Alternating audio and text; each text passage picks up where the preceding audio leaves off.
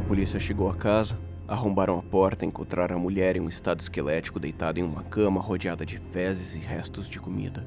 O pequeno cômodo ficava no andar superior da residência da família Monier.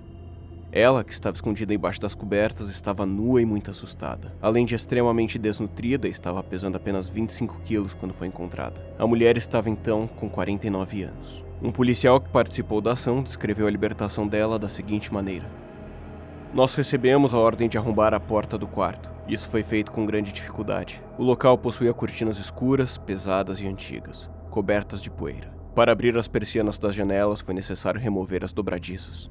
Assim que a luz entrou no ambiente, percebemos deitada em uma cama com a cabeça e o corpo cobertos por um cobertor imundo e repulsivo, uma mulher. A infeliz mulher estava deitada completamente nua em um colchão de palha podre. Ao seu redor se formou uma espécie de crosta feita de excrementos, fragmentos de carne, legumes, peixe e pão podre. Vimos também conchas de ostras e insetos que atravessavam a cama da senhorita. O ar estava totalmente pestilento, o odor exalado pelo quarto era tão patente que era impossível para nós ficar mais tempo para prosseguir com nossa investigação.